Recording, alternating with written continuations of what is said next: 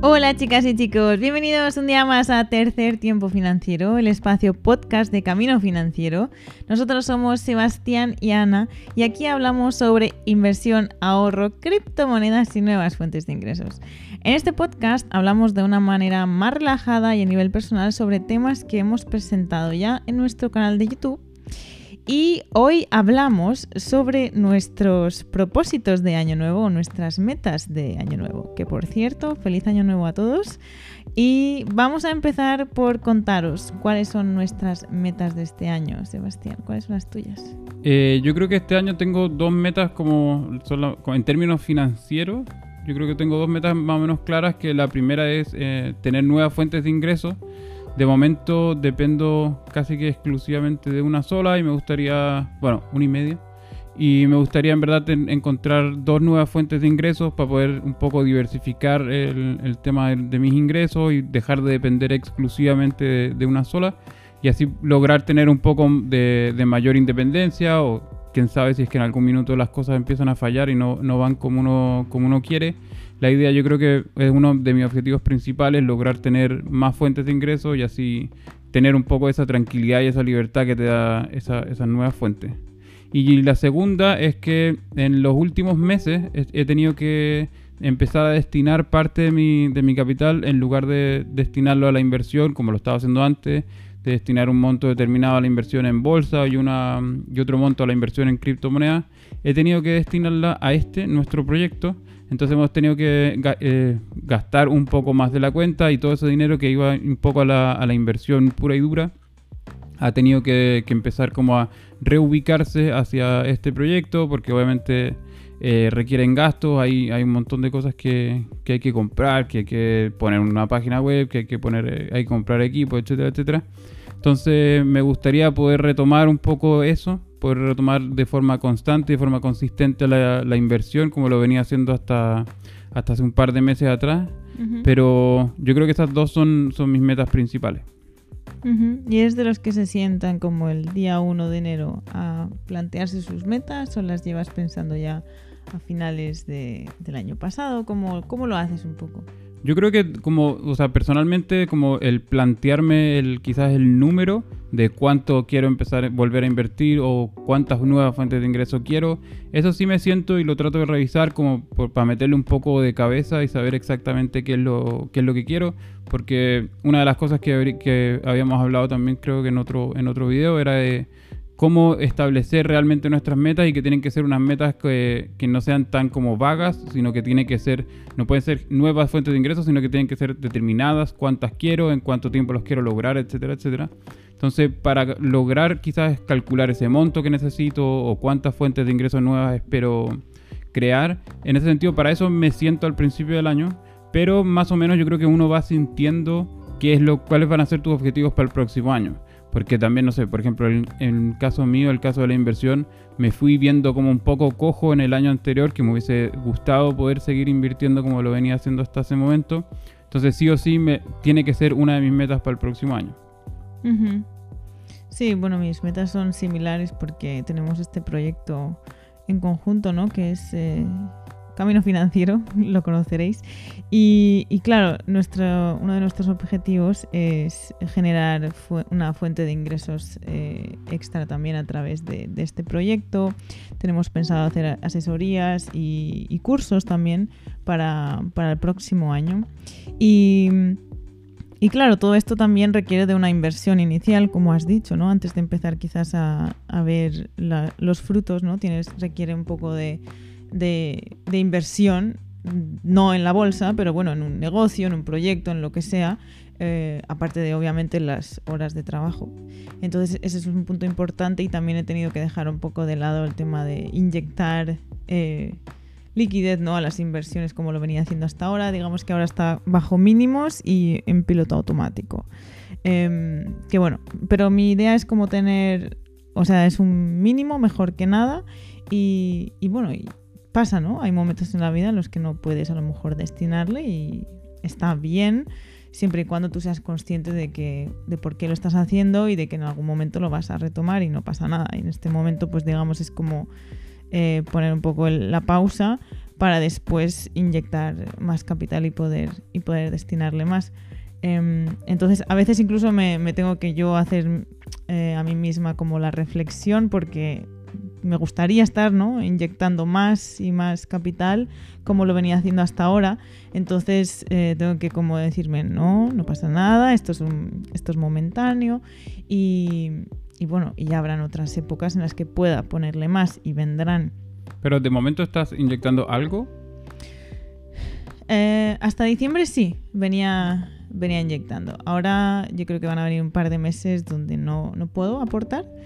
Pero bueno, pues lo que te digo. Yo creo que eso, eso también, o sea, como pues, es interesante el tema de, siempre aportar, como lo venías haciendo tú hasta ahora, de aunque quizás en el momento lo pueda reducir y aunque sea quizás un monto, puede ser puede sonar estúpido, pero que sea como un monto simbólico, aunque sean 10 dólares, sean 5 dólares que los voy a aportar al mes, pero es como cuesta tanto construir el hábito, como el hábito del ahorro o el hábito de realmente empezar a invertir mensualmente sin, sin parones entre medio, que yo creo que igual puede ser importante eso, de mantener el hábito siempre puesto, aun cuando sean quizás cifras más, más que nada simbólicas, pero para no romper un poco con, con esa rutina que veníamos siguiendo. Sí, tienes razón, incluso lo que te estaba hablando de hacer la pausa, incluso sí, es posible que, que de hecho me decante más por poner el mínimo, mínimo, mínimo, que antes ya estaba poniendo mínimo, pero en realidad el tiempo que luego pierdes, y yo me conozco y soy de las personas que necesito sentarme tranquilamente y hacer las cosas, y cuando encuentro ese momento es a lo mejor tarde, ¿no? No soy de las personas que enseguida chac chac y lo hace. Entonces, eh, cuando encuentro ese momento, a lo mejor ya he perdido un mes o dos meses, en que a lo mejor estábamos en una época bajista, habría podido eh, comprar en rebajas. Y bueno, ya sabemos que el tiempo es súper importante y el tiempo que no estás invirtiendo es dinero que no estás ganando. Entonces, y también es lo que decimos siempre, eh, para invertir lo importante es el tiempo, entonces aunque no tengas mucho dinero, eh, simplemente, pues como tú decías, ¿no? El hábito. Eh, entonces, sí, eh, simplemente voy a tener una época, bueno, la llevo teniendo ya eh, en este tiempo de invertir bajo mínimos, por eso porque estamos invirtiendo también en, este proyecto y buscando también otras fuentes de ingresos. Em, pero una de mis metas también es invertir en mí misma, en leer sobre todo y formarme, eso es algo que no quiero dejar de hacer nunca. Y unas, otra meta no tan a nivel financiero, sino un poco más a nivel de hábito personal, es leer, leer una hora al día y Hoy, de hecho, lo comentábamos en, Telegram, en nuestra, en nuestra comunidad de Telegram, de que hay gente que lee 52 libros al año, que ese es mi sueño, mi meta, pero yo no sé si aún este año. Pero una hora al día yo creo que se pueden conseguir una buena cantidad de libros. Y luego, ¿qué más? Bueno, otro tema no financiero que es eh, iniciar el hábito de la meditación, que es algo que tengo ahí pendiente, eh, que me ayudará al foco y al y bueno, porque tiene muchos beneficios aparte, aparte para la salud. Y esas serían mis metas. yo creo que en términos como no financieros, porque bueno, ya que estábamos tocando un poco el tema de otras metas como fuera del, espectro financiero, mm. o sea, yo creo, bueno, esto depende si es que, si es que el mundo lo permite, mm. porque quiero volver a retomar el, tema de los viajes, quiero volver a viajar. Hace tiempo que ya que estamos como, no, o sea, bueno, estuve en Chile hace poquito, así que por ese, por ese lado bien. Mm. Pero, pero claro, antes de que empezara toda esta tragedia, hemos, habíamos estado viajando harto y era, es algo que nos, que nos gusta harto hacer. A mí personalmente me encanta, me encanta descubrir otros lugares, ir a otros, a otros países, eh, probar otras comidas, conocer otra gente. y, y, es algo que realmente quiero, quiero volver a retomar, pero obviamente se entiende de que si es que la situación lo permite, en verdad. Bueno, pronto cambiará la cosa. De hecho, tenemos, bueno, una noticia que daros, pero esperaremos a otro episodio para hacerlo, un cambio importante. Y bueno, yo te iba a comentar de cómo lo hago. Eh, en mi caso es realmente muy simple, pero sí que soy de las personas que se sientan el 31 de diciembre y el 1 de enero a apuntarse eh, las metas y también revisar los objetivos del año pasado. Y realmente lo hago de una forma muy simple. Uso la aplicación esta de, Microsoft To y simplemente me escribo los eh, como los objetivos. Puede ser cualquier cosa, puede ser término financiero, puede ser... Es como un paso, ¿no? Y luego eh, me, causa mucha satisfacción el día 31 de diciembre ver los objetivos del año pasado y puedo hacer chac, chac, chac. Y a veces, cuando me pongo así muy exquisita, también lo, lo hago con, eh, por trimestre. Pero eso empieza muy bien, lo que pasa que ya el último trimestre ya no, ya no lo cumplo tanto. Pero es curioso porque como se queda grabado, también puedo ver los objetivos de los años anteriores eh, y puedo ver cuáles han sido a lo mejor mis, mis objetivos eso, de años anteriores o mis deseos y luego ajustarlo ¿no? a la realidad de, de ahora. Y nada, es muy simple, es muy simple. Eso es una, una to-do list y, y, ya está, y lo vas chequeando. Y punto. Pero ¿y los objetivos en este caso, los objetivos que revisaste ahora el 2021, los alcanzaste? ¿Se te quedaron cortos? Eh, bastantes los alcancé eh, y otros eran como, digo, es que ya no me interesa esto. que, por eso te digo que da, no sé, es curioso como ves que a lo mejor te cambian o ya no te interesa quizás lo que pensabas que antes te interesaba, ya no te interesa. Y, y, bueno, hay cosas que no se han cumplido, pero igual se ha iniciado algo. Entonces no se ha cumplido al 100%, a lo mejor hábitos, eh, que es algo que me gusta mucho instaurar, pues igual no he conseguido, pero vas así en buen, en buen camino. Pues sí, ¿y qué le aconsejarías a alguien como cómo establecerse las metas así en, a nivel general?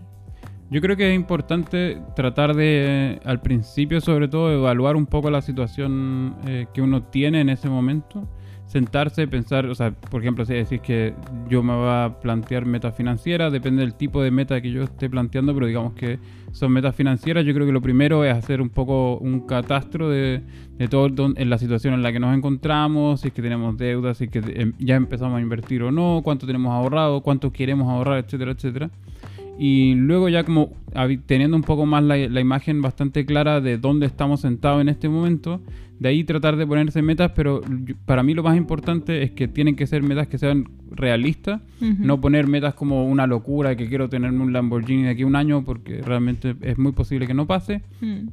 Entonces tienen que ser metas realistas, tienen que obviamente poder medir las metas que ustedes quieran plantearse, o sea, tienen que tener ciertos pasos, como no sé, quizás si que mi meta es ahorrar de aquí a final de año 12 mil dólares, entonces sé que cada mes serían mil y ver si es que eso realmente lo puedo alcanzar de, eh, pensando en, en, mi nivel de ingreso, etcétera, etcétera. Uh -huh. Entonces, y además que también te da un poco ese aliciente que cada vez, cada vez que vas juntando esos mil, efectivamente te entra un poquito la, las ganas de, de, seguir por los siguientes, los siguientes mil. Entonces yo creo que eso también es súper importante mm. y tampoco es necesario yo creo como volverse loco y poner metas excesivamente ambiciosas. Yo creo que es más importante sobre todo si es que es primera vez que nos estamos poniendo metas, eh, tratar de ponernos metas que podamos alcanzar porque es como, no sé, cuando la gente empieza, por decirte una tontera, empieza una dieta y se pone como, tengo que bajar 50 kilos en sí. dos días. o sea, es que claro, obviamente uno se desanima porque no lo va a alcanzar. Claro. Entonces, cuando hayan pasado esos días determinados y no, no llegué ni cerca a la meta, obviamente va a ser, o sea, me va a pegar un mazazo en la cabeza y va a decir, bueno, es que en verdad ni siquiera tiene sentido, no me, me va a desmotivar para empezar al año siguiente las nuevas metas. Entonces yo creo que es importante que vayamos poniéndonos metas realistas y metas pequeñitas, concretas, súper, súper concretas, para que podamos ir alcanzándolo y, y, y, luego quizás con el tiempo empezar a, a perfeccionar un poco esta técnica de, de autoponerse metas mm. para quizás poner metas un poco más holgadas, un poco más, un poco más ambiciosas. Pero yo creo que al principio sobre todo, como por lo menos para generar este hábito, que yo creo que es súper importante, es tratar de poner metas que realmente podamos alcanzar y nos den esa satisfacción de, como decías tú, de tener esa lista y hacer el check final y decir, ¡buah, qué bien! Lo logré este año.